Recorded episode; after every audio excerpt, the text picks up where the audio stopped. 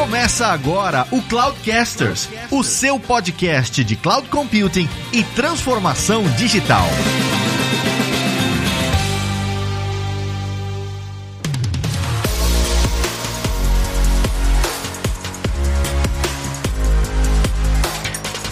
Fala pessoal, aqui é o Fabrício Sanches e se você está desenhando uma arquitetura com a intenção de não mexer nela mais, tá errado, não deveria existir. Olá pessoal, aqui é o Lázaro Alves e deixa eu lhe dizer, você publicou uma arquitetura, um documento de arquitetura na sua intranet, ah, já está desatualizada. Fala pessoal, aqui é o Gabriel Santos, sou VP de tecnologia na XP e se você é do tipo que não gosta que mexa nas suas coisas, esse episódio aqui é para você porque a ideia aqui é fazer com que as pessoas mexam no seu queijo. Muito muito bom, muito bom. Olá pessoal, aqui é o Vinícius Souza, é Cloud Solution Architect na Microsoft Latam. Você está pensando em compartilhar código internamente, pratique o Inner Source. Você não vai se arrepender.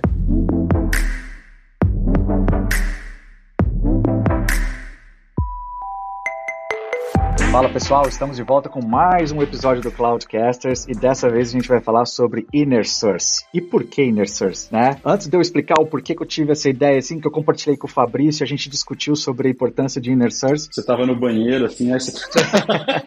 Aí eu tive uma brilhante ideia, falei, por que não falarmos de Inner Source, né? Mas antes disso, eu quero apresentar os convidados de hoje. A gente está aqui com o Vinícius Souza, também a Cloud Solution Architect da Microsoft. Obrigado, Vinícius, por ter aceitado aí o convite de participar com a gente. Imagina. Obrigado, cara. Uma honra pra gente ter você aqui. E a gente também convidou o Gabriel, Gabriel Santos, da XP, que já esteve aqui conosco, né? Gravando uh, um episódio, né? Explicando um pouquinho transformação digital na prática com a XP. E como o, o Gabriel também tem uma, uma, uma experiência aí com o Inner Source com a XP, a gente convidou ele para participar. Obrigado, Gabriel, por aceitar mais uma vez aí, estar tá aqui com a gente. Eu que agradeço aí. É uma honra estar aqui com vocês de novo aqui. Ó. Ah, que legal, cara. Muito bom, muito bom receber você. Os caras mentirosos. né? Não, porque a dúvida que eu tenho é o seguinte: o cara aceitar uma vez participar, eu até entendo, entendeu? Mas duas, né? Tipo, será que o cara. Ele fez enganado na primeira, né? é, exatamente. Cara, cara eu, eu, movi minha agenda pra estar aqui com vocês, cara. Eu falei assim: não, esse aqui é o tipo de evento, cara. Olha isso. Nossa. Que que é isso? Não, aí sim, não. Aí agora eu botei fé. Pô, que isso, cara. Aqui é, é onde acontece o, o, jump de carreira, cara. Meu Deus. Exposição pro mundo inteiro aqui, cara. Sensacional. Então, né, cara? Você fica esperto, porque todo jump tem a. Tem, na parábola do jump tem a descida, hein, meu? Aí é só vocês me convidarem mais vezes para eu ficar aqui na alta, né? Porque aqui, pô, aqui é, tá, é, é, o mainstream da computação aqui, cara. Tá, eu vou, vou, fingir que eu acredito. Eu vou fingir que eu acredito e vamos lá. A gente tá mentindo bem, Judas. A gente tá mentindo bem. Exato. Mas então, eu vou falar um pouquinho do porquê, né? De por que a gente teve essa ideia aí de, de falar de Inner Source, né? Particularmente, assim, recentemente eu trabalhando com um dos clientes que eu trabalho aqui na Microsoft, uh, a gente recebeu aí uma, uma tarefa, né? Digamos assim, de caramba, né? Como é que a gente pode tornar, ou seja, romper barreiras aqui entre os times de desenvolvimento e fazer com que esses times possam, né? Colaborar entre eles, né? Entender mais o que cada time está fazendo, né? Os problemas que cada time está resolvendo internamente. E claro, né? Muito, muito do que muitos times estão fazendo, por exemplo, um, um time de plataforma, né? Um time de plataforma, muitas vezes, ele está criando plataforma que vai ser consumida pelos clientes internos, né? Pelos times internos. Como que esses clientes dessas plataformas podem contribuir de volta para a plataforma caso eles encontrem aí algum, alguma, alguma necessidade que não está sendo atendida pela plataforma, ou eles encontram ali uma barreira, um bug, alguma coisa, eles querem, né? E esses times querem contribuir. E aí, baseado nisso, né? Nós iniciamos aí um projeto de Source, e aí eu pesquisando bastante sobre o assunto, falei, cara, isso aí eu acho que é um assunto super, super legal pra gente trazer pro Cloudcasters e, e, e, e conversar. E aí eu queria, né, antes da gente falar muito assim do que, que é Inner Source, ou, ou, né, o problema que Inner Source resolve, eu queria talvez voltar um pouco, né? Eu acho que todo mundo que tá aqui já tem um vasto tempo de carreira aqui na, na área, né? Todo mundo velho.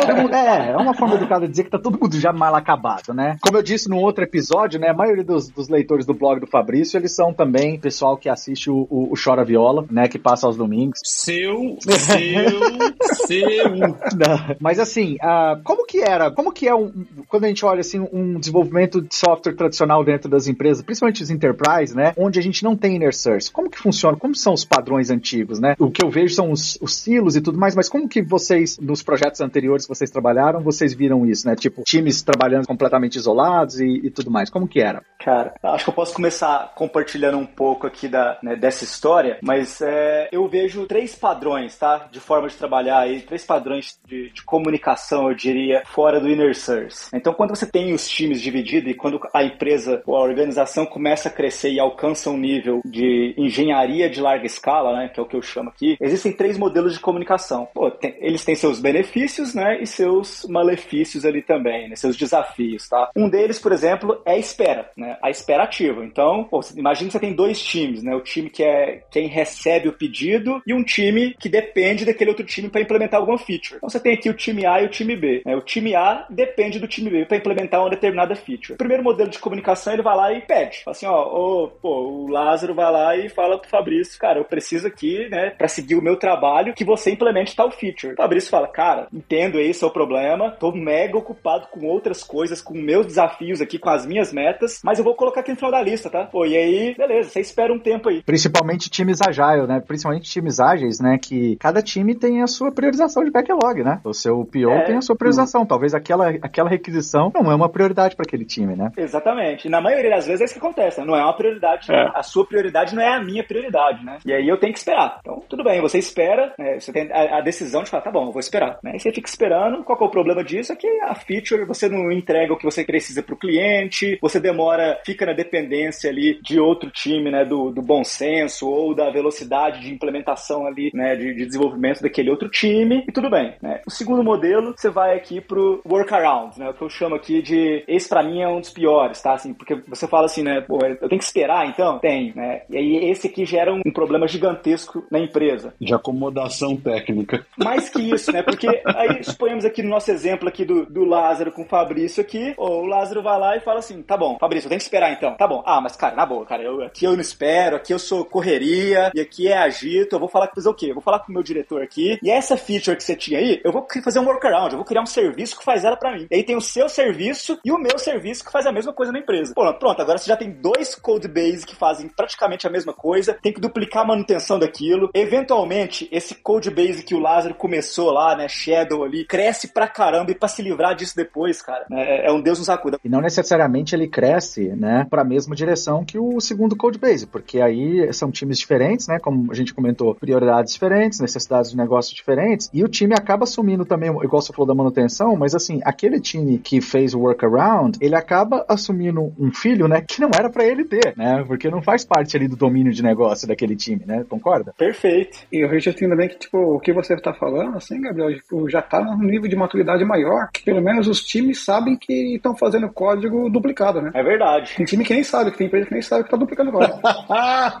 Esse é um excelente ponto. Você conseguiu piorar o cenário, Vinícius. Mas é uma verdade, tá? E, e assim, e, e, tem uma outra coisa também, que geralmente isso é disfarçado de proatividade, né? Porque a pessoa que tá fazendo isso tá falando assim, ó, pô, ela vai lá na diretoria, pede mais 50 headcount, né, o custo aumenta pra caramba, e no final das contas ela ainda conta vantagem. Fala, pô, tá vendo como é que aqui eu não espero, aqui eu vou pra cima, e aqui eu entrego mesmo. Você entrega que custo, né? Entregou aquele no curto prazo e esse negócio não se sustenta. E o último modelo aqui, que para mim também aqui tem alguns pontos de atenção, é o Scalate. No nosso exemplo aqui, o Lázaro vai lá e fala assim, ô Fabrício, você consegue entregar aí pra mim? Não, cara, eu consigo só daqui dois meses, só daqui um mês, cara. Tá bom, então peraí, vamos ver se vai ser assim mesmo. Vou lá e falo com o CEO da empresa, né? Ô, ô CEO, o Fabrício, cara, eu falei com ele, cara. Pô, mas ele tá fazendo pouco caso ali, cara, ele não quer entregar, eu tô sentindo que ele não tá tão comprado assim. Cara, vai lá, dá uma, conversa com o Fabrício lá, cara. Aí vem o CEO da empresa e fala, Fabrício, quero trocar, trocar uma ideia com você. O Fabrício, pô, o CEO da empresa querendo falar comigo, né? E aí vem lá e ele toma aquela, aquele rala ali de falar, pô, Fabrício, você tem que entregar ali o que o Lázaro tá te pedindo, cara. A gente tem que evoluir, você tem que ser mais comprado com a empresa. Entendeu? E aí o que, que isso gera? Gera os problemas de relacionamento na empresa. Cara, eu te garanto, o Lázaro aqui, né, vai ficar beleza. Falar, escalei pro diretor e o Fabrício vai pensar, pô, esse cara me paga, cara. Esse cara assim, pô, me expôs, é. né? Não precisava disso, né? Isso que você tá falando é muito próximo da realidade, viu, Gabriel? Sim, mas é mesmo. E é, é, engraçado, porque assim, eu vejo vários exemplos desses assim na vida real. E o, e o interessante é que o, esse, é, de você escalar é a famosa briga política, né? É, aí é um time tentando mostrar força, de, olha, a minha unidade de negócio é mais importante que a sua. É quando um time chega pro CEO, como, como o Gabriel relatou, e fala assim, olha, isso aqui tá me bloqueando de entregar o projeto, o impacto financeiro na empresa vai ser esse. Ele querer mostrar, por exemplo, que a unidade de negócio dele é, é maior. O outro time que às vezes, né, time de plataforma, como eu mencionei, geralmente a maioria, né, que passa por cenários parecidos, talvez não é, não tá criando algo que tem uma, um impacto direto no negócio, o impacto é indireto, esses times acabam tomando top-down a torta direito. E aí é onde você tem uma influência direta externa, né, no backlog do time, de quem não tá no time, correto? Tipo, é, é mais ou menos isso, né? Perfeito, cara. Sim, eu concordo. Acho que o Vini deve ter visto alguma coisa similar aí a esses modelos aí, né? Não, é, a gente trabalha com diversas empresas aqui, então, né, diversos clientes, e como você falou, tipo assim, é, eu vejo que falta essa, essa unidade. Então, tipo, como eu tava falando de nível de maturidade diferente, a gente vê times dentro da empresa que tem sim essa preocupação, do tipo de ter lá o, né, o seu código fonte lá, tipo, único e fácil, com um caminho super claro para contribuir, né? Tá? Mas aí você sai de uma unidade de negócio e vai para outra, cara, é outra regra, é outro, tipo, até o work agreement talvez pode ser diferente, sabe? Aquela coisa, tipo, como é, faz o review, diferente. Então, tipo, se você não tem isso simplificado, dificulta bastante quando um, um dev, por exemplo, de diferentes times vai fazer uma contribuição para uma unidade de, negócios diferentes, assim, também. E acho que o que falta, assim, acho que talvez nas empresas, eu estava lendo um artigo um tempo atrás, do Twitter, na parte de engenharia, que eles têm uma, um departamento de engenharia, que seria, tipo, sei lá, que cuida da plataforma em si, sabe assim? Esses caras definem, tipo, meio que a regra e o, toda a parte ferramental, né, que o pessoal vai estar tá utilizando para suportar o business. Então tem um pessoal que está olhando para isso, somente para isso, sabe? Então, tipo, meio que ajuda também a, a empresa a definir um, um certo standard, né? E lá de cima, lá, tipo, tem alguém lá em cima que está olhando para isso. Tanto a parte de velocidade de desenvolvimento, automação de processos, né, os pipelines, tudo isso. Qualquer coisa que começa atravancar o código né, de chegar de fato numa feature de, produção, esse time que vai estar tá atacando, né? Perfeito, Vinícius. Cara, é exatamente, esse é uma, uma das vertentes que meu time olha na XP, é o que eu chamo de meta-engenharia, tá? é fazer engenharia para engenharia. Né? Então a gente estabelece os padrões ali, as, o ferramental, exatamente para acelerar o desenvolvimento na ponta. É, é o que, para mim, isso é um princípio básico para engenharia de software em larga escala. Né? Eu penso muito assim de, tem tanto desenvolvimento desenvolvedor tem tanta cabeça boa aqui, né? o, o, tempo da engenharia deveria sempre fluir, é que eu chamo de tempo da engenharia, né? Então, se tem um engenheiro gastando oito horas do dia dele ali, em média, para produzir código, para produzir alguma coisa de valor para a empresa, quando eu olho o coletivo, isso deveria estar tá fluindo para onde mais agrega, independente dos silos, né? Então, tem a questão dos silos na empresa, né? Que, ah, meu desenvolvedor, meu time. Só que, pô, se a gente começar a pensar fora da caixa e, e tirar esses limites nesses boundaries aqui. A ideia é, cara, se a gente conseguisse um modelo onde o tempo da engenharia, o tempo dos desenvolvedores fluíssem sempre para onde tem mais valor. E aí que entra o Inner Source, né?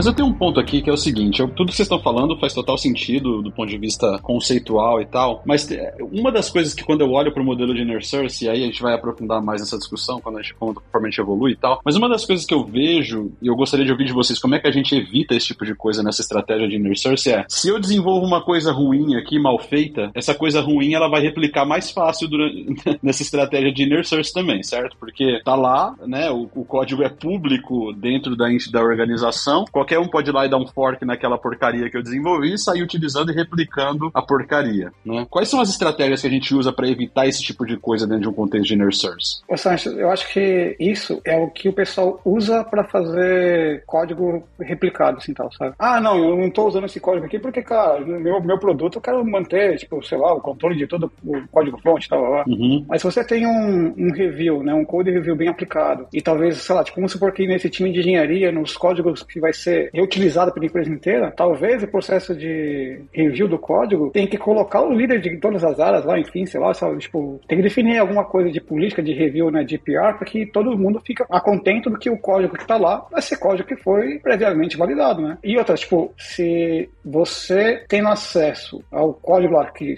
vamos supor que alguém colocou uma porcaria dentro da main e tal, tipo, alguma, algum código bugado, cara, a chance de alguém corrigir, você ter isso aí, tipo, então é corrigido, e você usufruir também dessa correção correção também é grande, né? Bom ponto. Quando você tem um inner source dentro da empresa, ele não surge geralmente do nada, né? Que é tipo um repo lá que simplesmente qualquer um pode ir lá dar um fork, fazer o que quiser e tudo mais. O inner source, aí a gente já vai até para a definição de inner source, né? O inner source nada mais é do que as práticas de open source dentro dos limites da empresa, né? Para software proprietário. Digamos o seguinte, né? É você aplicar as boas práticas de open source dentro dos limites da empresa em código proprietário. E o que inclui tudo isso que o Vini comentou. Então, se você tem lá um, um repo, né? Que ele é um repo que será assim aberto, que aquele código vai ser aberto para times internos, né? Aquele repo, ele, ele vai seguir boas práticas de como que ele vai descrever a, a política de contribuição para aquele repo. Ele vai ter lá todo o guidance uh, que documenta a, a solução que está lá, qual é o domínio que aquela solução resolve, qual é o problema que aquele código ali resolve. E dentro desse processo de como contribuir, entra o que o Vini falou, né? Aí cada time, né, tem a sua metodologia, ou empresa vai ter a metodologia dela, que é quantas pessoas tem que estar. Tá, você tem que submeter um pull request, qual é o template desse pull request, qual é a estrutura que esse pull request tem que ter, quais são os testes e as automações que vão rodar, os pipelines que vão rodar quando você submete um pull request para garantir né, que está tudo né, dentro do padrão que foi definido, né? E dentro desse processo também quem são as pessoas que aprovam, revisam né, aquele código e que vão dizer, olha, é,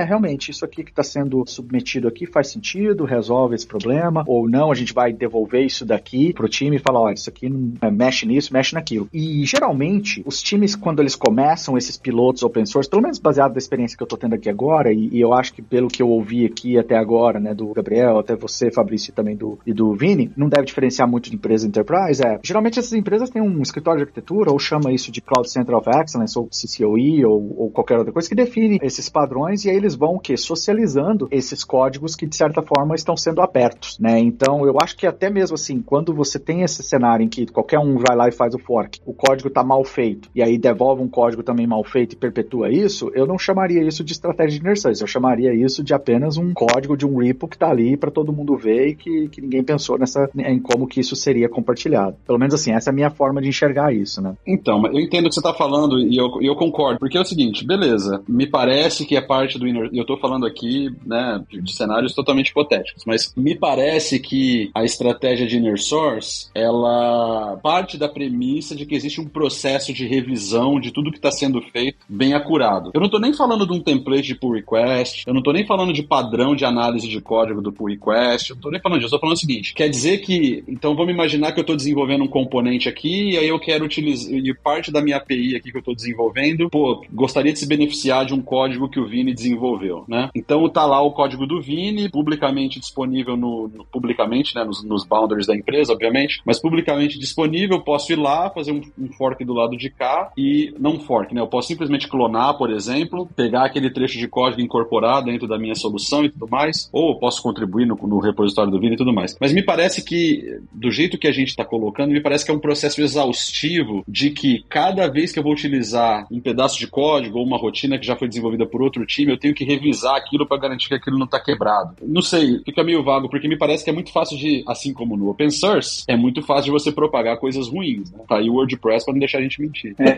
Não, mas, mas tem um fato super interessante aqui, porque aí que eu acho que entra a definição dos papéis, tá? E é assim, é um esquema muito bem montado, né? Você pega aqui os papéis, você tem o contributor, que no caso aqui, vamos pegar o, o Vini aqui, cara, o Vini é um contributor, então, para algum domínio em que o Fabrício tá lá, né? O Fabrício trabalha nesse, para um determinado domínio ali. E aí, esse tem um papel do contributor, eu entro nele agora mesmo, né? Como a chama aqui, tem o papel do trusted committer. Algumas empresas chamam de champion, outras chamam de, né, sei lá o que, é, o, é a pessoa referência ali que ela tá responsável pela qualidade daquele domínio. Cara, o que, que o Trusted Committer faz? Então, o Vini vai lá e fala assim: eu quero fazer uma contribuição para esse código. Qualquer pessoa pode fazer, uma pessoa júnior pode fazer, então vai fazer lá o, a contribuição que ela tem. O Fabrício, ele é responsável, ele é um dos Trusted Committers, pode ter outros naquele domínio, geralmente é, é, é isso que acontece, tá? Você tem vários Trusted Committers e o papel do Trusted Committer, do Champion, ou whatever o name que, né, o nome que as pessoas deem para isso, é realmente fazer uma revisão do código ali e de forma super construtiva voltar feedbacks para essa pessoa. E aí você entra num modelo que é exponencial para mim, que é o up leveling, né? Você começa a nivelar por cima a qualidade de todo o seu repo. Porque quando o Fabrício voltar o, o, os comentários pro Vini, falar, pô, não é assim que a gente faz, né? Aqui poderia ser desse jeito. São comentários. Aí tem a forma da, da linguagem que engaja também. A ideia é que o Vini vai pegar aquilo ali, vai aprender também. Isso fomenta a contribuição, porque o Vini, né, como né, suponhamos que ele é um, um júnior, pô, o júnior ele quer contribuir, ele quer aprender, ele quer, não, ele tá sedento por mais conhecimento. Então ele sabe que ao contribuir, vão voltar feedbacks de alguém que é super senior, que tá como trusted committer naquele domínio, e ele vai poder aprender com isso também. E aí esse modelo vai se replicando. Você vai definindo os trusted committers, né, e aí dando crédito publicamente a essas pessoas. Você tem o papel dos contributors, que nesse caso aqui, nesse meu joguinho cena aqui foi o Vini, né, mas tem N outros contributors, até para coisas além do código, tá? Até para documentação, contributor para reportar bug, tá? Então não é só especificamente para desenvolver o código, mas quando se trata de código, o trusted committer, ele é responsável por manter a qualidade daquele código, fazer a revisão e voltar feedbacks, né, se caso hajam feedbacks, feedbacks claros ali para o contributor, tá? E também eu acho que um, ponto importante é, é a definição do que, que é o uso, né? Porque se for apenas utilizar o que aquele código faz como um consumidor, aquele código vai estar exposto um, através de um pacote, de uma API, de alguma coisa, você só vai utilizar, você não está se preocupando com o que, que ele faz. Se você de fato você vai contribuir com aquele código e aí de fato você quer resolver alguma coisa naquele código ou adicionar alguma coisa, aí você vai entrar nesse loop de desenvolvimento, né, baseado no, no, no que foi definido, e aí tem os papéis que o Gabriel mencionou, mas que também é em termos do, do, do loop de desenvolvimento de contribuição que vai estar descrito dentro do repo, como que você contribui com aquele projeto. E aí é onde você vai definir os papéis, vai descrever lá os papéis, né, quem que, quem que são os, os, as pessoas que aprovam, como que é o processo, né, quando eu mencionei lá o template do pull request, né, o que que o seu pull request tem que ter, então, por exemplo, sei lá, no template você tem um checklist, né, ó, você tem um teste unitário disso daqui, você fez isso daqui, você tem a descrição do seu, do, do seu código, tá tudo dentro dos padrões que a gente definiu aqui? Se sim, os caras já vão, não vou dizer aprovar, mas já vão mover esse pull request, por exemplo, para ser avaliado e tudo mais. Né? Então, assim, agora, se você está somente usando mesmo, aí você tem uma outra linha que vai ser detalhada dentro desse repo, que é como consumir aquele serviço, né? Como consumir aquele código. Que aí é onde vai descrever, por exemplo, o domínio daquele código, vai descrever como aquele código está estruturado, ou as operações da API, os parâmetros, o, o exemplo de uso, né? Code snippets, tudo que você precisa para em minutos ali você simplesmente consumir aquela informação e sair usando o código, né? Porque o, o consumir também faz parte desse processo do inner source. Esse é outro ponto também. Eu concordo 100% do que você falou, Gabriel, porque para mim a revisão de código é onde se aprende muito assim tal, né? Isso feito com respeito tal também, que tipo, eu também já vi algumas práticas de, de code review em empresas assim tal, que ao invés de ajudar, piora, né? Tipo, aquele esquema do tipo, meu, cara, tem aquele ditador do código, o cara, tipo, né, bate em todo mundo, ninguém quer contribuir com aquele código porque o cara ali tal dá aquele review tosco, né? Mas quando a ferramenta do review, né, do code review, do, do, do PR em si é feito de uma forma clara e bem respeitosa, assim, tal, tipo, é uma ferramenta muito grande, assim, de aprendizado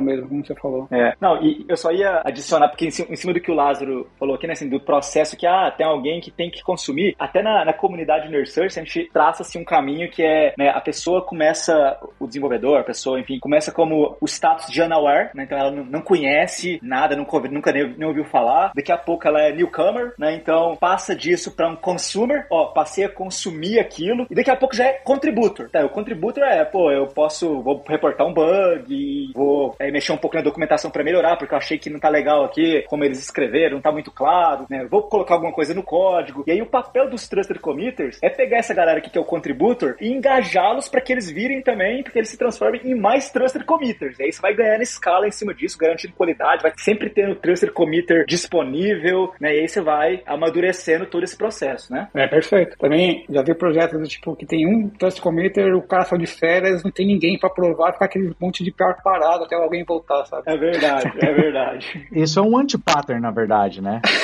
é total. Isso é um anti-pattern, porque se você tem somente um trust committer e tal, se essa pessoa morre, acabou no projeto, né? É, acabou em é, é um princípio de ponto único de falha de cloud, né, cara? Exatamente. Uma coisa que é legal, tipo assim, a gente tá falando de. Eu acho que tem né, os tipos de contribuição. Então, tipo assim, acho que o inner source não acaba com bug. O bug é né, inerente a código. Escrever o código tá. Né... Ok. Como assim, Não, é, não tem, cara. É... Eu nunca escrevi um código que tinha bug na minha vida. Não, você escreveu todos, todos. não foi um. É, é, só utilizar o no code approach que a gente não tem zero bug. Né? Exatamente. Eu imagino os códigos que o Vilas escrevia lá em Goiás, quando ele era programador de Access. Vou falar nada, não. Não, eu vejo assim, tipo, e, cara, é, é basicamente, tipo, como a gente usa né, os projetos open source. Eu vou lá, ou eu crio uma issue de feature, ou que uma issue fazendo uma referência a um bug que eu encontrei, né? E esse bug pode ser que eu tenha conhecimento para resolvê-lo, que é ideal que eu já abro né, o, a issue lá, os mantenedores daquele repo, daquele domínio, enfim, já tem conhecimento daquele issue. Se for alguma coisa grave, talvez os caras já até incorporam no backlog deles, aí, tipo, só criar o issue também já é uma grande colaboração, tipo, não precisa, não precisa realmente escrever código para estar tá ajudando, né, no, no repo, né? Você apontando o que você encontrou de problema ali também já é uma, uma baita de uma ajuda. E se você conseguir contribuir com código também, nossa, já é o. Você foi o end-to-end, -end, né? Você levantou a issue, você levantou um problema, especificou lá como reproduzir aquele problema e conseguiu resolver o problema também. Então, tipo. Estado da arte. Estado da arte. Mas você tá tocando num ponto legal, Vini, porque contribuição não é somente com código, né? É. A contribuição, ela é com o projeto, né? Tudo que vai ajudar uh, quem, seja quem está consumindo aquele projeto, seja quem está desenvolvendo o projeto, é uma contribuição, né? Você falou de documentação ou uh, até mesmo a própria organização do repo, né? Ó, se a gente organizasse o repo aqui dessa forma, tal, talvez ficaria melhor. E olha, tipo, eu não sei se a XP tem é, algum caso assim, mas eu, algum cliente da sua solução, do seu produto, se esse cliente tiver acesso também a esse issue backlog, vamos falar assim, de, cara, você tem feedback em tempo né, real de um cliente que está utilizando aquele código lá tal, que talvez está impactando né, o, o, serviço ali tal, para melhorar o serviço. Né? Então, pode ser uma via de mão dupla e tal também, né? O cara tendo código, tá atendendo ele e também retroalimentando todo o sistema com os problemas que está encontrando. Esse ponto aí é super importante, né, Vini? É, porque, tipo, cara, se, sem feedback nada anda, né? Tipo, positivo, negativo, enfim, tipo, né? Você não sabe quem está utilizando meu código, tipo, não sei, então, né? E, e, você tem que ter uma ferramenta que te ajude a isso, né? Hoje eu enxergo, por exemplo, que o, o GitHub, ele te dá essa, é, uma visão muito boa disso, para esse tipo de contribuição também, né? Uma coisa legal que a gente está trabalhando agora também, inclusive com o cliente, é de você ter um catálogo de projetos open source interno, né? Tipo, do inner source. Tipo, como ajudar as pessoas a localizar o que eles precisam localizar, tipo, né? Os códigos dos projetos, enfim. Pode ser, sei lá, que somente um acessando lá um Azure DevOps, por exemplo, e ver todos os projetos que tem dentro de uma pasta específica é o suficiente, mas pode ser que as contribuições e os catálogos, né, tipo, sejam vários, né? Tipo, dado, até scaffolding de projeto, sei lá, alguma coisa que ajuda né, no, no dia a dia o developer para fazer o trabalho dele, né? principalmente as tarefas repetitivas, mais rápidas. Né? Não, mas você tocou num ponto interessante, Vini, porque principalmente enterprise, né, empresas muito grandes, com uh, um número muito grande de unidades de negócio, de times de desenvolvimento, ainda mais partindo para esse modelo mais de, né, de times uh, squads, eh, times completamente autônomos e tudo mais. Você tocou num ponto que é como que nós descobrimos, né, como que um time descobre né, projetos dentro da empresa, né, seja baseado em domínio, seja baseado em problemas que vão ser resolvidos, né, e aí falando um pouquinho de ferramental, né, e eu estou numa situação muito parecida, por isso que eu me identifiquei com o que você falou, que é, por exemplo, o GitHub, ele tem lá o GitHub Pages, né, que você pode prover uma experiência mais web, né, para os desenvolvedores que estão acessando, e aí, baseado nessas experiências web, você pode criar ali uma indexação, né, que você pode fazer uma busca, por exemplo, na sua intranet e achar projetos, isso de forma bem rápida. Você mencionou a questão do catálogo, né, você tem um lugar centralizado, né, onde você pode ter um catálogo de projetos, e aí, dependendo do que você está procurando, você tem lá uma lista de code bases lá que você pode começar a se beneficiar e a utilizar. Então, isso é parte também dentro do processo, né, não é só criar. A gente vai falar um pouquinho, né, em termos de boas práticas, né, o que, como que seria, como começa, mas também faz parte aí do processo, né, como que você socializa essa informação, né, dentro da empresa, né, como que você torna os repos de certa forma fáceis de serem encontrados. Eu acho que tipo, é, se a gente for pensar em nível de maturidade, quando o pessoal está se preocupando na empresa em si, está se preocupando com isso, é sinal que já está num nível de maturidade bem alto em termos de winner first da empresa, sabe, que já está os processos bem definidos e aí chegou numa fase legal assim, tal do tipo, bom, show de bola, já está todo mundo contribuindo aqui, é, a minha esteira de contribuições estava rolando legal, agora eu preciso fazer com que isso seja descoberto por todo mundo, ou seja, tipo, um cara novo que chega na empresa, como que ele saiba onde está, como compartilhar, o que que tem, né, tipo, esse, é, esse tipo de trabalho que é também importante, né, que vai além da, tipo, né, o Google tem um caso que é, é famoso e tal, tipo, né, o OneRepo, né, tem um repositório só que tem tudo, mas é é comum também a gente ter vários repositórios, né? Tipo, completamente diferentes. Então, como que eu faço para encontrar tudo isso, né? Eu corroboro com, com tudo que vocês falaram, cara, assim, e para compartilhar uma, uma experiência disso na prática, é isso que nós fizemos na XP. Então, na XP a gente tem um, o nosso portal interno aqui, né, que a gente chama de comunidade XP. A comunidade XP, ela engloba todo o ecossistema de tecnologia aqui. E aí tem exatamente, né, como vocês escreveram, tá? Até falei assim, cara, isso eu acho que você tem acesso, eles já viram a comunidade ali. Porque você entra lá e você pesquisa assim, ah, eu quero ver, por exemplo, alguma coisa do domínio de, de banco. Beleza, aí banco tem lá, cartões, Pix, cara, beleza, eu entrei nesse repo aqui, né? Ah, beleza, vi o que, que é o projeto que tá exposto ali para contribuição. E aí, durante essa jornada, pegando o gancho aqui, né, do que vocês falaram sobre como é que engaja, a contribuição, para essa pessoa tornar visível, porque assim, uma coisa que eu experienciei ali na prática é que, mesmo tornando visível, ainda não tinha um engajamento tão forte, tá? Por quê? Porque essa pessoa tá, né, às vezes tá, aquele desenvolvedor tá com outras metas, é cultural. É cultural, né, Gabriel? Isso é cultural, né? Você tem que trabalhar a questão da cultura da colaboração, né? Pois é, esse é um ponto que eu queria, que eu queria falar um pouquinho, porque essa questão da cultura, ela tá muito associada com a maneira como a empresa é, reage no dia a dia dela para as mais variadas situações, é cultural. E a gente sabe que a adoção de DevOps também é um processo que tem que ser parte da cultura da empresa, senão não vai funcionar, né? Não adianta você falar, a partir de amanhã nós fazemos DevOps, não é assim que funciona, né? Como é que vocês veem essa questão do inner source associada com DevOps? Dá para dizer que inner source é uma etapa no processo de adoção de DevOps ou na construção de um mecanismo de SRE ou, ou não? Dá para ter DevOps sem ter isso, são coisas separadas, mas eles trabalham melhores juntos. Como é que vocês veem essa, essa dualidade assim do inner source com DevOps? Eu, eu vejo como completamente separadas e que funcionam melhores juntos. É, também vejo isso. Eu acho que você definitivamente você consegue fazer DevOps sem inner source e definitivamente você também consegue fazer inner source sem DevOps, né? Mas a combinação dos dois, eu acho que assim é o, o estado da arte, porque aí você tem, né, benefícios de, de todas as partes. Mas eu, eu não acho que, que eles estão mutuamente ligados assim, não. Bom, pelo menos assim, eu não, não vejo essa ligação. É, eu, concordo com a Vilda. Acho que é, você consegue ter um sem o outro, mas é lógico, tipo, acho que hoje, falando assim em empresas que estão utilizando o processo ágil, é difícil de falar qualquer empresa que não tem um processo de DevOps, tipo, uma, a cultura de DevOps, né, tipo, é, já utilizada, já, já bem né, conhecida, assim, então. Para mim, o, assim como o Fabrício mencionou, o processo de DevOps, para mim, ele catalisa o inner source. Exato. É, ele potencializa é. o inner source. Por quê? Porque daqui a pouco você vai ter um pré-script, né? Então, ah, por exemplo, ah, tô fazendo aqui um, um pull request lá pro time do, do Lázaro. Cara, mas talvez eles tenham outro code style lá. E esse tipo de coisa não é o tipo de coisa que o Lázaro, como transfer committer lá, vai ficar olhando. Ele pode automatizar isso aí, colocar ali na esteira de DevOps, e quando eu fizer algum pull request, ele já faz todos os testes, né, que existem ali de qualidade, ver code style, minimamente para me fornecer uma primeira barreira ali, né? Compilar o código, importante. É. e tem um negócio que eu acho super válido mencionar aqui também, porque foi uma coisa que meio que eu fiquei impressionado na época, eu tava estudando assim sobre o engajamento, né, de como é que engaja as pessoas para contribuir mais. E aí esse negócio liga um pouco com a psicologia também, porque eu, eu vi um pattern de inner source, que aí eu comecei a falar, cara, isso faz sentido, né? Que é um pattern, é o seguinte, né, você pega lá, você tem lá todo um catálogo, como vocês mencionaram, isso ajuda pra caramba. Muitas vezes a pessoa não se sente é, compelida a, a contribuir. E aí você vai lá e intencionalmente, isso aqui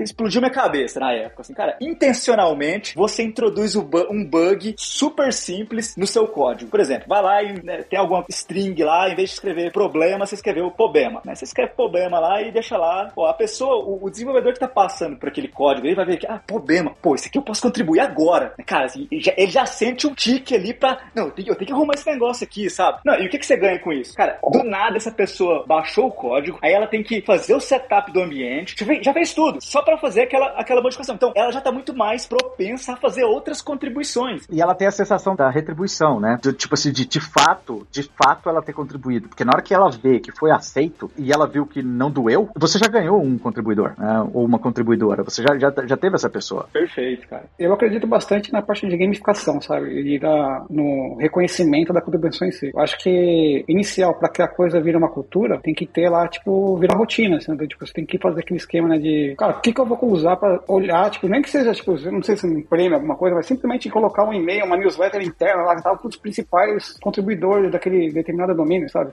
E, cara, olha, fulano de tal, esse ano fez só 10 commits aqui e tal, além do trabalho dele, fez, puta, esses 10 commits aqui, barará, tá tudo, sabe? Então, tipo, esse tipo de reconhecimento também acho que ajuda, sabe? Fazer com que a coisa comece a engatinhar, assim, sabe? Começa a andar. E quem sabe, quem sabe no final do ano você dá um device pro cara, sei lá. Não, mas você tocou no ponto interessante, Vini, porque, por exemplo, e aí é uma provocação que eu gostaria de fazer, né? Tudo isso que vocês estão falando, eles caem, na minha opinião, debaixo de um, de um, de um guarda-chuva ali, que seria você ter essa questão da, da cultura da colaboração. Isso aí que vocês estão mencionando, Gabriel mencionou, Fabrício mencionou, e, e uh, com relação ao DevOps ali e tal e tudo mais, e da, da questão cultural, e você está falando também, Vini, da questão da gamificação, seja um padrão de inserir um bug propositalmente, uh, seja de você trazer a gamificação, tudo isso faz parte de que criar mecanismos que vão que gerar triggers e os times vão começar a colaborar. Porque assim, quem já trabalha com, com metodologias ágeis, esses times já estão de certa forma acostumados a contribuir dentro do time, porque tem toda uma questão de confiança no time, trabalharam juntos, são skills, o pessoal ali, a, o time já, já se conhece, né, confia um no outro, tem aquela sensação de time. Quando você quebra essa barreira no Inner Source e você fala assim, agora o time A, se quiser contribuir com o time B, ele pode contribuir com o time B. Pode acontecer duas coisas. Uma, é o time A ficar meio assim, cara, será que eu vou mexer no código dos caras, daquele time e tal, não sei. E o time B, de ficar um pouco também, caramba, né, será que eles vão ver o nosso código aqui? Será que eles vão criticar o que a gente tá fazendo? Aí entra até aquelas questões assim, poxa, você lembra aquela sprint lá que a gente, né, deixou aumentar muito o débito técnico e tal? Então, assim, quando você trabalha uma cultura de colaboração, e essa cultura de colaboração é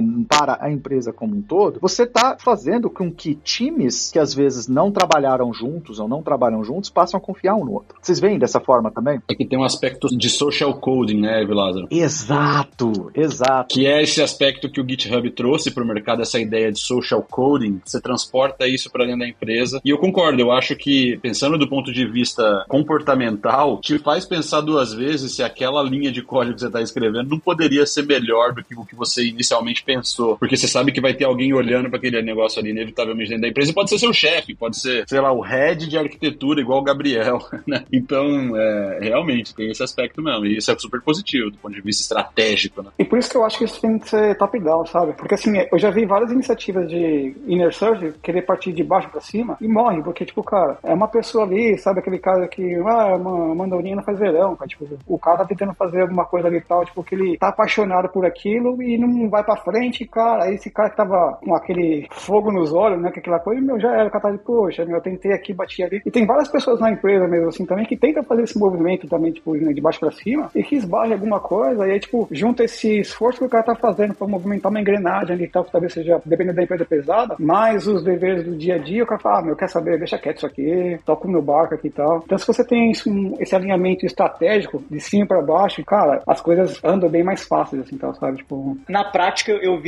duas coisas, assim, sabe? Tipo, porque em determinado ponto da história eu me perguntei, por que alguém contribui, né? Por que, que eu contribuiria? E aí eu vi duas coisas. Pode ter mais coisas, mas eu, eu vi duas aqui que eu gostaria de destacar. A primeira, maestria. Então, essa pessoa, ela tá, né? Esse desenvolvedor, ele sente que ele tá aprendendo algo novo, né? Então, geralmente, pô, quando ele tá contribuindo para alguma coisa ali que, sei lá, tá aumentando a performance, aí tem um trusted committer que tá revisando o código dele, que tá trocando informação com ele, então tem um senso de aumento ali, né, de é, melhoria da maestria, domino o código, domino a programação, e o segundo, crédito público, né? Então, é, dá o crédito para essa pessoa publicamente, que é como o, o Vini falou ali, ah, talvez uma página com os principais contributors, trusted committers, cara, isso super engaja, né? Então, o que nós fizemos aqui na XP é uma coisa bem legal, a gente tem a badgezinha, que vai muito na linha do que o Vini falou de gamification, nós temos uma badgezinha lá na comunidade. Funcionário do mês, é isso mesmo?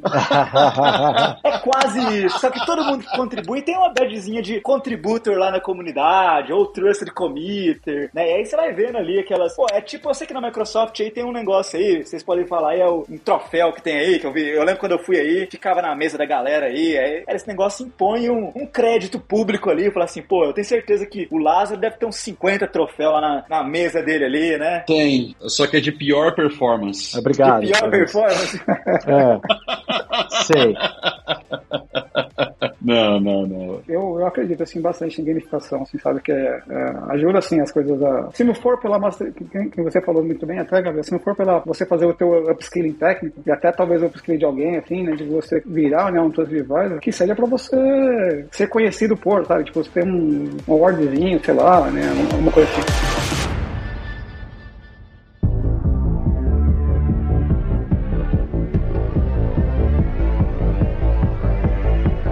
Assim, a minha experiência que eu tô tendo, na verdade, eu não tenho talvez a mesma experiência que o Gabriel, mas a, experi a experiência que eu estou tendo agora, porque eu tô dentro desse processo, é que, por exemplo, às vezes você, você estabelecer, porque, de novo, né, é uma questão cultural, tem vários aspectos ali da cultura, em, em empresas muito grandes, até mesmo diferentes times, você pode ter diferentes culturas dentro do time, tudo bem, às vezes a cultura sempre vai estar alinhada, talvez, com a empresa e tal, mas você tem ali diferentes formas de trabalhar. Então, o que a gente está fazendo como estratégia, né, de adoção é trabalhar pequenas vitórias, né? Então, a primeira delas é um grande problema que muitas empresas enterprise, às vezes, elas enfrentam, é o onboard de novos desenvolvedores, né? O onboard de novos desenvolvedores no time, né? Sejam esses desenvolvedores engenheiros, né? Vamos falar engenheiros porque hoje os times são multidisciplinares, não são apenas desenvolvedores, mas um dos problemas é como que você faz um onboard de engenheiros, né? De, de pessoas engenheiras dentro do, do, do seu time e que essa pessoa possa ser produtiva o mais rápido possível, independente se ela é um new hire ou se, é, se essa pessoa é uma pessoa que mudou de um time para o outro. Eu ia além nesse sentido que é do tipo, manter o profissional de TI hoje na empresa é um grande desafio também. Exatamente. Então, quando a gente, né, todos aqui já, já somos developers, né, nós já trabalhamos muito como developer, se coloca no lugar de, dessas pessoas, né, você acabou de entrar num time, geralmente, se você não tem um,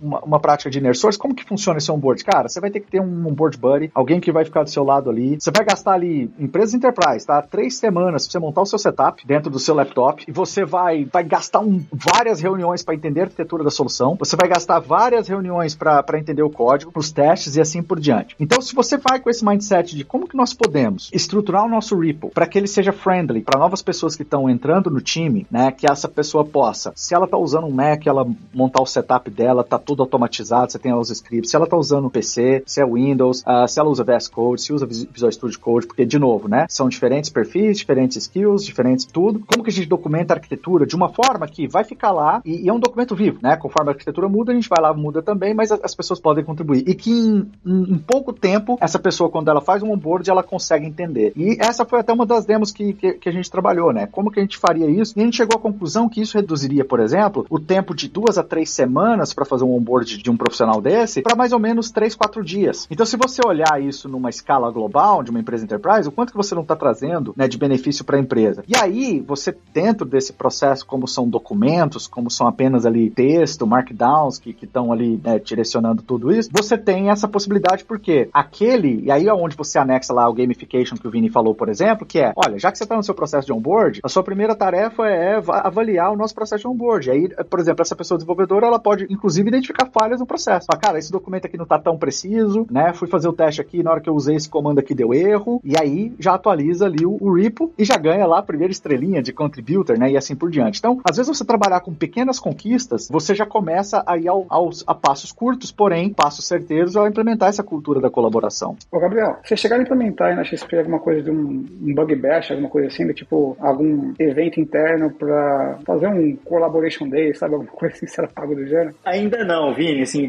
cara, até dando um spoiler aqui, isso é algo que tá programado para esse ano ainda, tá? Mas é, ainda não fizemos, cara. Eu participei de alguns bug bash aqui, tá na, na, na Michael aqui, cara, isso é legal pra caramba, assim, do tipo, você unir lá tal, né? Conhecer uma galera, tipo, uma galera diferente, né? De começar a trabalhar no, no, no código e você já ter alguém que consegue também, né? Te é, fazer um, um board rápido das alterações que vai ser feita, alguma coisa assim, sabe? Tipo, é, super ajuda, tipo, também a catalisar né, a colaboração de alguma forma. E, e quebra um pouco dos silos, né, Vini? Então, o que nós estamos planejando aqui é fazer até alguma coisa nessa linha presencial, cara, para quebrar um pouco dos silos. Nesse momento que a gente tá de home office aqui, cara, as relações ficam um pouco frias, ficam um pouco mais, ah, tudo baseado no, no meeting e etc e tal, né, na reunião. Então, acho que, pô, isso é uma excelente ideia, assim. Acho que fazer um negócio desse ainda presencial quebra muito silo, cria conexões novas entre as pessoas, né? E, Gabriel, essa ferramenta que vocês é, é algo que vocês desenvolveram in-house ou vocês utilizaram algum projeto open source para ajudar vocês aí no, nesse projeto aí, do Comunidade XP? Não, nós, nós utilizamos um projeto open source aqui, tá? Se eu não me engano, cara, era o, era o né, na época que a gente utilizava. Não sei se a gente mudou, tá? Mas é, mas é isso. Gente, nós só desenvolvemos, a comunidade XP, ela é um, agora ela tá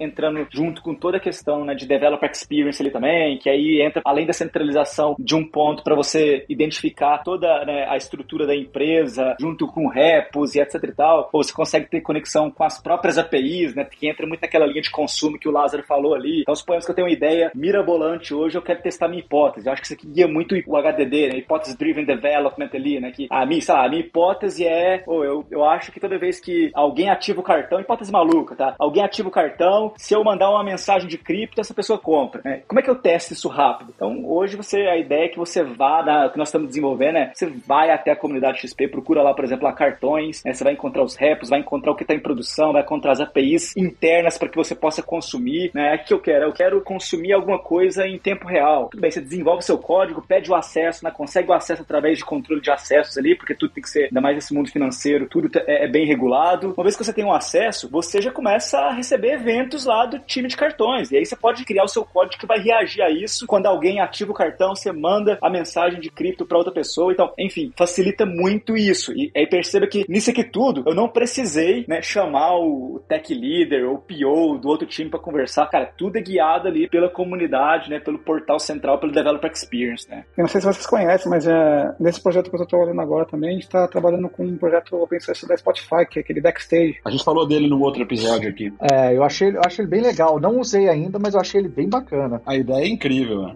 Tô achando muito legal. Nós estamos usando ele também aqui. Estamos usando ele também na XP aqui, Vini. Pra quem não conhece, Vini, ou não lembra, fala um pouquinho o que, que é ele aí. Bom, é um projeto open source né, da Spotify, que é, é um catálogo né, de software, software e assets né, que você quer compartilhar. E você consegue, tipo, é tudo baseado em templates. Então, tipo, você consegue, por exemplo, ter um repo de scaffolding, né, que seja o template source, e usando aqueles é, cook cutters, você consegue criar, por exemplo, um novo repo em cima daquele repo de referência, onde a gente troca né, as, as variáveis que a gente recebe como parâmetros, um nome do projeto, alguma outra ação que você queira trocar e tal, como tipo de. Se eu vou utilizar, por exemplo, não vou utilizar o, o Scrum, quero utilizar o Kanban dentro do DevOps, aí já cria toda uma estrutura tipo, de repo, mais a estrutura de, de projetos dentro do Azure DevOps ou do GitHub, então já deixa tudo, tudo pronto, já ajeitado para continuar, para você já simplesmente fazer um clone e já tá tudo pronto para você, sabe? Já tá com os pipelines aí funcionando, tudo né, a, a ponta de bala. Né?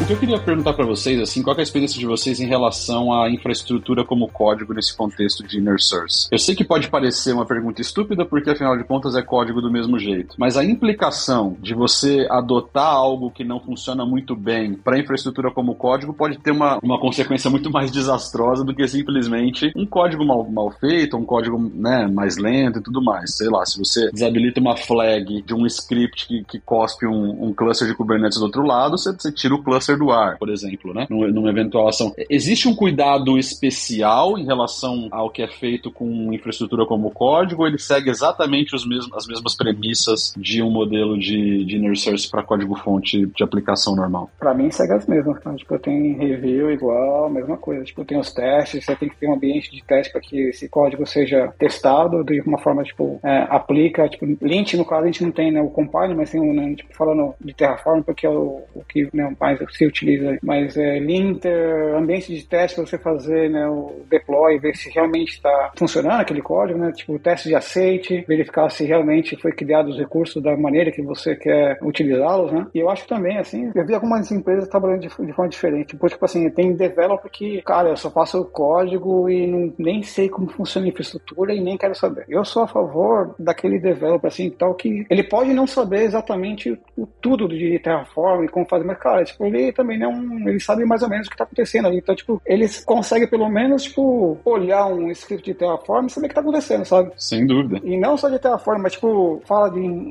termos de UI, em termos de, meu, qualquer coisa assim tal, a gente tem que ser safos de saber olhar um asset específico ali e tal e saber o que, que ele tá fazendo. E para mim, esse, isso é uma questão, isso que o Fabrício trouxe para mim, assim, é, pô, a pergunta é excepcional e para mim ela é a base da, da escala para engenharia de software em larga escala, tá? Por quê? Né? Então, é, pô, nós estamos vivendo uma, uma época em que já não tá, tá difícil de encontrar profissional e profissional bom de tecnologia. Tá? Então, não dá mais para centralizar, por mais que assim, existam times centrais de SRE, de DevOps, né, de infraestrutura, não dá mais para centralizar a função. Assim, ah, apenas o cara de infraestrutura pode fazer isso aqui. Exatamente. Você não escala. É isso aí. Mas, por outro lado, também, eu também, eu também gostei da pergunta, porque a gente também não, assim, eu concordo, Gabriel, que num cenário perfeito, né, de engenharia de software para grande escala, não escala, concordo plenamente. A gente tem que remover essa questão desses silos e, e o time é multidisciplinar e, e você é um, um dev e você vai estar tá criando infraestrutura como código, assim, isso para mim é, é claro. Mas a gente não pode desconsiderar as empresas que ainda estão na jornada e que ainda estão amadurecendo e que às vezes quem está criando o código de infraestrutura ainda é um profissional de ops, né? Eu diria que a maioria do mercado, eu diria. Sei, e eu gosto da forma com que o Fabrício trouxe a pergunta por um motivo, porque esse profissional de ops, ele já está agora aprendendo a codar, a criar código para infraestrutura. Bom, beleza, só que agora essa pessoa precisa o que aprender a testar aquele código, né? Então, você concorda que você está começando a trazer as práticas de engenharia para profissionais de ops, que é criar o código que testa aquele código, depois como armazenar aquele código, criar todo o, o processo, né? E aí, obviamente, na jornada, no amadurecimento, o target, né, o, o objetivo é chegar nesse ponto que a XP está hoje, né, que, que várias outras empresas mais maduras estão, que é de, olha, cara, aqui a gente, se, se a gente tiver essas funções aqui, a gente não escala, né? Essa pergunta é muito boa porque ela, ela encaixa também para as empresas muito maduras, mas ela também traz um ponto para as empresas que estão na jornada ainda, que elas ainda estão, sabe, chegando lá. Perfeito, cara. Cara, a XP, ela, ela, ela também tá nessa jornada, sabe? Obviamente, nós já estamos aqui, pô, uns, uns três passos aí à frente, mas longe de estar tá no, no que eu considero estado da arte. Porém, eu acho que você trouxe um ponto que, para mim, ele é crucial para a época que a gente está vivendo. A gente está vivendo aqui uma época,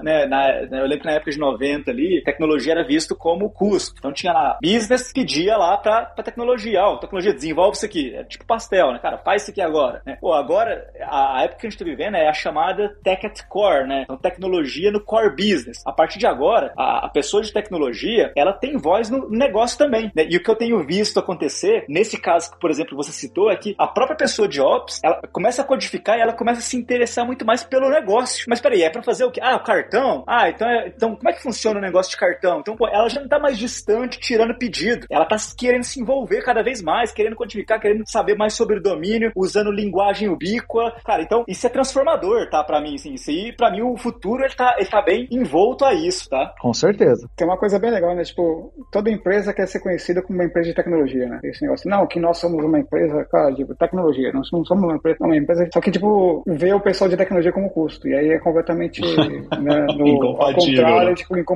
com, é. com, com, o discurso, né? Que é você quer ser uma empresa de tecnologia, então, tipo, embrace, né? Tipo, Ou empresas que falam que estão na jornada de transformação digital e não estão adquirindo a competência de desenvolver software, né? Onde está o digital na transformação delas, né? Onde que está acontecendo o digital ali, né? Eu vejo muita, assim, de uma forma não pejorativa, mas é ignorância mesmo quanto ao assunto por parte da camada executiva, assim, é que eles realmente, né, às vezes eu falo assim, putz, tem um determinado diretor XYZ que eu acho que, será que ele não gosta de tecnologia? Não, não é isso, né? É que ele não conhece. E aí cabe muito aí da evangelização, de ir lá mostrar como é que tecnologia transforma, como é que, né, fazer inner search. Muita gente fala assim, ah, mas esse negócio de inner search é complicado, né? Que ninguém quer atender aqui o amiguinho. Cara, quando você começa a mostrar que aquilo é transformador, que aquilo diminui custo, que aquilo aumenta a qualidade, essa pessoa começa, né, esse diretor, essa diretora começa a enxergar aquilo de outras formas também, né? Então, eu puxo aqui, né, um pouco pra, da responsabilidade pra gente também, né? Que somos os evangelistas, os estrategistas de tecnologia para mostrar que isso é a base para um modelo de escala do negócio, né? Eu acho, cara, que antigamente eu tinha essa. Assim quando a gente começou, quando o cloud começou a se tornar mais popular e tal, eu tinha uma convicção plena de que a parte de ops, né, da maneira como a gente conhecia, ela iria morrer. 100%, assim, do tipo, não vai precisar mais de profissional de infraestrutura, simplesmente porque, como o Evelazio sempre fala, a nuvem é um data center programável e tal, então você vai ter developers que conhecem de infraestrutura, né? E, e aí esses developers vão escrever as infraestruturas que vão ser deployadas nesses ambientes de, de nuvem pública. O advento do Kubernetes mostrou que isso é uma, uma falácia. Porque não adianta, cara. Existem aspectos ali de networking, existem aspectos ali de file server, que, que cara, que são conhecimentos muito específicos que foram transportados do modelo. De, o que você faz com o Kubernetes? Você simplesmente cria uma abstração, né, para você gerar mais densidade computacional, mas os, os conceitos eles estão lá do mesmo jeito, né? Na hora de você projetar um ingress, na hora de você projetar uma comunicação pod to pod, não sei o quê. E aí, quem se dá melhor hoje em dia é o profissional de infraestrutura que tem o conhecimento de como escrever um código de deployment, né? Um código que deploy a infraestrutura. E o developer acaba ficando mais, mais restrito ali àquilo que é cloud native, porque afinal de contas ele não precisa conhecer o que está debaixo do capô e tal. Eu acho que isso vai, vai ter um merge ainda um pouco maior, mas eu, eu, hoje em dia minha cabeça é um pouco diferente nesse sentido. Eu acho que o profissional de infraestrutura ganhou uma revitalização gigantesca com tecnologias como Kubernetes, simplesmente porque aquele conhecimento que ele traz de tantos anos são super úteis ainda hoje, ainda no modelo de cloud native. E é por essa razão que eu acho que DevOps e Inner Source faz tanto sentido. E é a razão também pela qual eu acho que Inner Source tem que ser uma etapa catalisadora, como você usou, adorei a expressão, de Inner Source. DevOps tem que ser catalisador de Inner Source, porque elas se complementam demais, cara. Sim, sem dúvida. Quando você para pra pensar na ideologia das duas coisas, elas se complementam demais e você traz o profissional de infra junto com o profissional de dev, sendo praticamente a mesma coisa ali, só com focos um pouco diferentes. Não faz total sentido. Cara, eu já não tenho essa distinção, sabe, na minha cabeça de tipo profissional de infra. Pra mim é tudo developer com uma vertente de tipo, ele, conhecimento de domínio diferente. é isso, Vini. É isso aí. Eu concordo. Eu só tô falando assim que antigamente era a minha visão. Sim. Sendo um developer, eu achava, puta, com cloud ninguém precisa mais de cara de infra, entendeu? Acabou, cara. Mas é importante às vezes fazer um pouco dessa distinção. Eu vou fazer o papel do advogado do diabo. Eu concordo 100%, Vini e, e Fabrício. Mas, de novo, pra gente é fácil, porque a gente tá nessa jornada de nuvem muito antes de praticamente todo mundo. A gente tá, né, a gente acaba sendo, né, meio early adopter, né, dado a atuação que nós temos nas empresas, né, que nós estamos. Então, pra gente às vezes é mais fácil, mas pra, de novo, voltando para aquele profissional e para aquela empresa que ainda tá na jornada, talvez ele não tá tão claro ainda. E essa distinção existe. Tem um ponto que o, que o Fabrício falou, que eu acho que assim, que é, é, é, é super relevante também, tá? E é quando você fala da cloud, ah, não vai precisar, pô, eu acho que precisa pra caramba para evitar o que, né, o que é conhecido como o paradoxo da cloud? Não sei se já leram sobre o paradoxo da cloud, mas eu, eu encaro ele assim. Quando não tinha cloud, quem cuidava da infraestrutura era o profissional de infraestrutura e o cardápio era restrito, né? Então eu falava, ah, preciso da máquina, dava a máquina ali, como tinha um limite e etc e tal. Então os custos até, acabam de alguma forma ficando contidos. Quando a gente vai para cloud, a cloud agora já me dá, já me oferece, né, como, como o, o Fabrício mencionou, é um data center programável, e aí eu considero que o cardápio virou meio, meio open bar, né? Então, cara,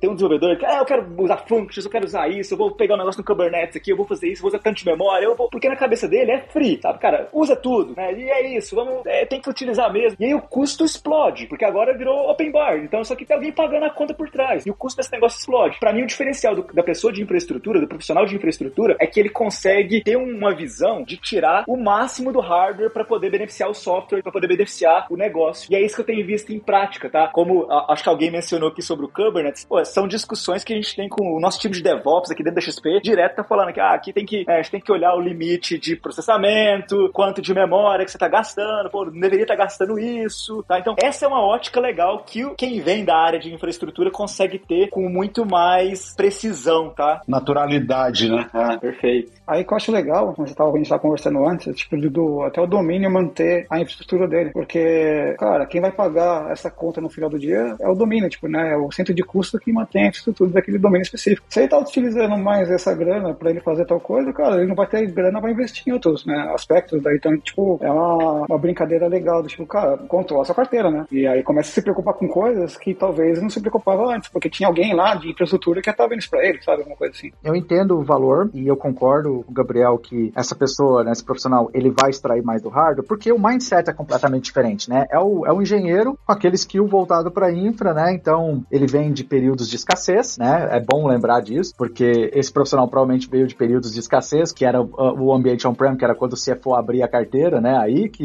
ia comprar as coisas, mas agora, então, é, esse profissional olha para isso, mas aí, sobre essa questão de custo, de como organizar os recursos e tudo mais, eu já jogo muito mais no ombro ali nas costas de um profissional com um perfil mais de arquiteto, que vai olhar a governança também e tudo mais, do que somente. E, e pode ser esse profissional, um profissional com background de infraestrutura, não tem problema nenhum, né? Ou de desenvolvimento. Mas aí eu já acho que olhando por roles, é uma role mais de um arquiteto, que vai olhar aquilo ali e falar assim: peraí, peraí, peraí, peraí, peraí, né? Ok, aqui tem minha pessoa de infraestrutura que tá, tá extraindo o máximo do hardware, aqui tem um desenvolvedor que quer habilitar tudo. Peraí, peraí, peraí. Quais são os guardrails que a gente tem que colocar aqui? Porque não é festa da mãe Joana, né? A gente tem aqui os requisitos de negócio, os requisitos técnicos, a gente tem que justificar a nossa arquitetura baseado nesses requisitos. E aí começar a fazer as perguntas pro time, pro time realmente ajustar o que precisa ser ajustado. Pelo menos é assim que eu vejo, né? Eu acho que acaba caindo mais no ombro ali de um arquiteto, de uma arquiteta, mais do que se é um profissional de ops ou não. Como que vocês veem isso? Faz sentido? Com certeza. Cara, faz todo sentido, sabe assim, você até apareceu, né? Quem assistiu o episódio vai, vai falar assim, pô, o Lázaro tá repetindo as mesmas coisas que o Bibi faz fala aqui, né? Eles me chamam de Bibi lá na XP, né? Porque eu falo exatamente isso, tá? Assim, de, pô, né? A gente tem que programar os guardrails, e isso cai muito na, hoje nas costas de um arquiteto, e embora, né, pra mim, a arquitetura é um role também, né? Não é um, um cargo, né? Então, pô, é, quem tá fazendo arquitetura, que seja o staff, que seja o principal, tem alguém que tá olhando para isso aí de forma geral. E aí também, eu acho que cai muito aqui, é, onde ele contribui, a pessoa, porque acho que é um conjunto, tá? Geralmente, a, a, até a pessoa de infraestrutura contribui muito para programar as fitness functions, né? Então, esses guardrails que você falou, a gente começa a programar isso. Cara, eu quero programar um guardrail para até para evitar erosão arquitetural. Porque a grande pergunta que eu tinha no começo era, pô, beleza, arquiteto, você entrou, deu sua visão, gerou a solução ali com o pessoal, mas como é que você me garante que esse negócio não vai desfalecer durante a jornada? Como é que você me garante que não vai ter erosão? E a resposta para isso entra nas fitness functions. E aí eu acho que todo esse pessoal de, de infraestrutura também, que agora tá, pô, já, já coda, já, né, já, já tá com a mesma, quase a mesma função ali do, do engenheiro de software, eles conseguem contribuir bastante programando essas fitness functions, colocando esses guardrails automatizados, né? E aí você vai evoluindo para um modelo de arquitetura evolutiva, né? É, eu concordo total. A pior coisa que tem é aquela arquitetura que ninguém altera, ninguém faz nada e, tipo, aquele desenho de arquitetura que desde o começo do projeto e ninguém altera nada e tá, tipo, né, é certeza que tem ou a arquitetura não tá fiel ao que tá feito deploy ou então, tipo, não tá funcionando direito. E aí conecta de novo com o inner source, porque um dos argumentos, né, que eu tive que usar internamente para a questão do inner source foi justamente um respondendo um questionamento de um arquiteto, que o questionamento dele foi: "Tá, mas onde eu vou colocar os meus diagramas de arquitetura da solução? Vai ser no Git também ou a gente vai ter um repositório de documentos dado que isso é um documento?" E a minha resposta para ele foi o seguinte: falei: "Cara, no momento que você publicar essa arquitetura, esse documento de arquitetura, o momento, o segundo, um segundo depois que você publicou esse documento, seja num SharePoint da vida, não, não, não, não, não, SharePoint não. Não. seja numa intranet da vida, ou seja aí num Ripple, num GitHub Ripple, aquele documento já está desatualizado. No segundo depois, porque no próximo commit, entendeu? Se um desenvolvedor, um engenheiro, habilitou um recurso novo no Azure e já mudou sua arquitetura, porque a arquitetura ela não é estática, ela é dinâmica, né? Se adicionou uma feature nova, a sua arquitetura já está mudando. Sem dúvida. É, já tendo o arquitetura junto do, do, do, próprio rap da aplicação em si, do serviço, sei lá que for, se a gente não manter ele atualizado, tipo, conforme a gente vai colocando features e alguma coisa já está desatualizado, imagina se estiver num lugar completamente separado. Exatamente, exatamente. E, e você remove aquela questão de o arquiteto faz a arquitetura e aí todo mundo tem que respeitar aquela arquitetura. E aí o meu, meu segundo argumento na resposta foi, além dela estar tá desatualizada, a partir do momento que o engenheiro abrir o documento e ele não entender, ele vai jogar esse documento de lado e nunca mais vai olhar para aquilo. E vai simplesmente fazer o que ele tem que fazer. E não só arquitetura. Você pega, por exemplo, um, uma especificação de API, OpenAPI. Cara, é, eu sempre vejo, tipo, todo mundo começa fazendo OpenAPI, lá, lá, bonitinho, depois, na sprint 3, já tá completamente descambando. Tipo, uma especificação fala uma coisa, o código fala outra, e assim vai. Aí, tipo, e agora você tá com, né, não sei se vocês já viram também, né, tem a, um, na linha, né, de mensageria, tem um Async API, né, que é você utilizar, baseado, né, no OpenAPI, eles fizeram uma API que documenta as mensagens que você está trocando entre serviços, que cai na mesma coisa também, tipo, e é, é, super complexo ainda, tipo, até porque mensageria, acho que ela é, a gente está engatinhando nesse aspecto em termos de tecnologia, na documentação mesmo, e até na, de como que o developer consegue, tipo, internalizar o consumo, né, das mensagens que estão tá sendo publicadas, tipo, a API, tipo, a API já está aí, sei lá, né, é, faz tempo, tá, tipo, o pessoal já, já na faculdade o cara já começou a fazer um Hello World com uma API, alguma coisa assim, então é super mais simples do que fazer, né, uma, uma arquitetura que é Event Dream, alguma coisa assim. O que o Lázaro falou para mim, assim, é super importante também, porque casa muito com o Inner Source, porque, assim, eu tenho uma fala aqui, né, que, pô, costuma dar polêmica, né, mas para mim, documentação não compila, tá, assim, então, cara, ah, vamos fazer a documentação que tem, então aquele conceito que existia lá do, do passado de Enterprise Architect, aquele cara que faz a ponte entre o negócio, entre a tecnologia, documenta tudo, o papel dele é ficar documentando em, em UML, né, em notação semi-formal, pô, pra mim isso cai por terra. Eu gosto muito do conceito, por exemplo, que o Gregor Hope utiliza, que é lightweight documentation. E isso tá é, encorpado lá junto nos repos do, do código, né? Então, pô, eu pego aquilo ali, aquilo ali, né? Às vezes eu pego um quadro, é, rabisco alguma coisa ali, e o objetivo daquela comunicação é fazer com que você entenda como é que a arquitetura funciona. Aquilo ali vai morrer. E como o Lázaro falou, aquilo ali muda muito dinâmico. Você pega o conceito de arquitetura evolutiva, é para ficar evoluindo, é pra ficar mudando o tempo inteiro mesmo, tá? Então, eu gosto muito dessa visão, porque eu acho que casa com o Inner na linha de a documentação que você vai colocar lá, ela tem que ser de fácil acesso, ela tem que ser de fácil linguagem, para que a pessoa que esteja fazendo o onboarding aqui, como foi comentado, que o onboarding para mim é um dos maiores desafios do Inner Source para mim é o onboarding, para que esse onboarding seja liso e claro, né? Então a pessoa vai conseguir entender, não vai pegar aquela gama de tanto de documento em UML, sei lá o que, né? Aquilo não compila. Então, para mim, eu vou muito mais numa linha de, do que eu chamo de Modern Enterprise Architecture, né? Então, você consegue ter uma visão corporativa sim, você tem que ter uma visão corporativa sim, só que ela tem que ser lightweight, ela tem que ser de uma forma que ela facilite o entendimento de quem tá contribuindo, né? Não, perfeito, cara. Pô, é, cara, acho a discussão riquíssima, a gente poderia ficar pelo menos mais uma hora aqui falando dessas coisas. E, e eu, assim, eu só quero fechar com uma frase que é o seguinte, eu sempre falo pro, pro, pros clientes que eu converso, né, sobre, sobre esse tipo de, de coisa, arquitetura e tal, eu, eu acho o seguinte, cara, se a arquitetura que você está construindo, você não está considerando ela como uma arquitetura evolutiva, tá errado. Essa arquitetura não deveria existir. Porque arquitetura, código, tecnologia é um processo 100% evolutivo. Então, assim, se você está fazendo algo que você quer colocar lá e não tocar mais, tá errado. Não faça.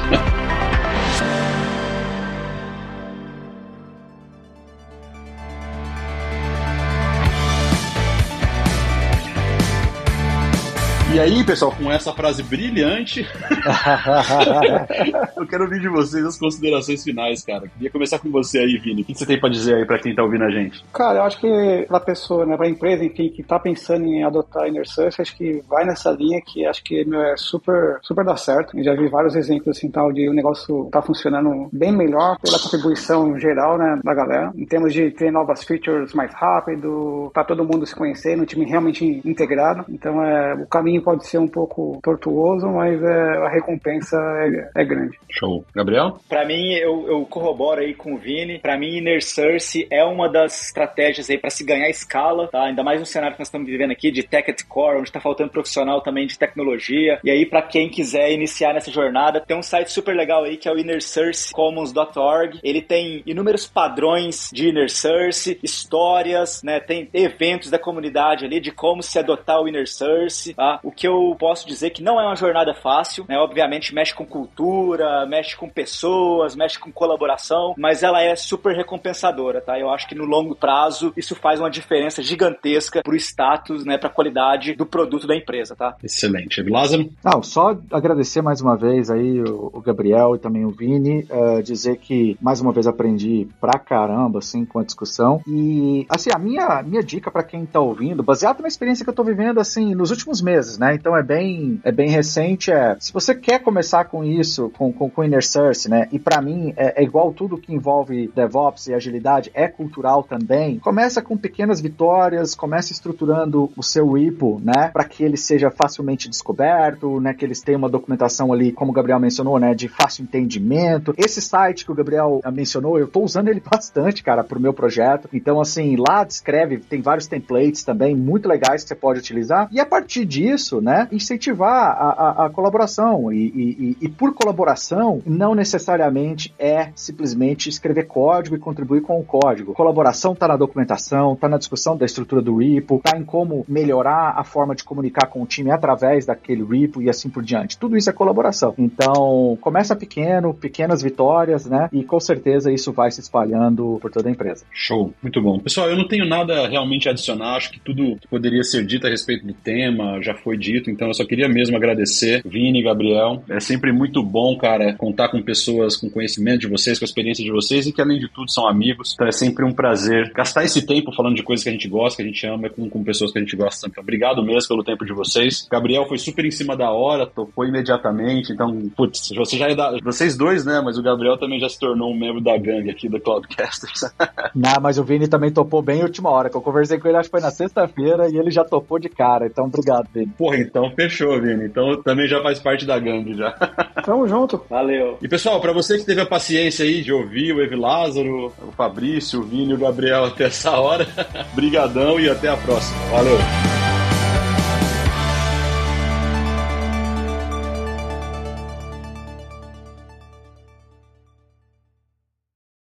Este podcast foi editado por Radiofobia, podcast e multimídia.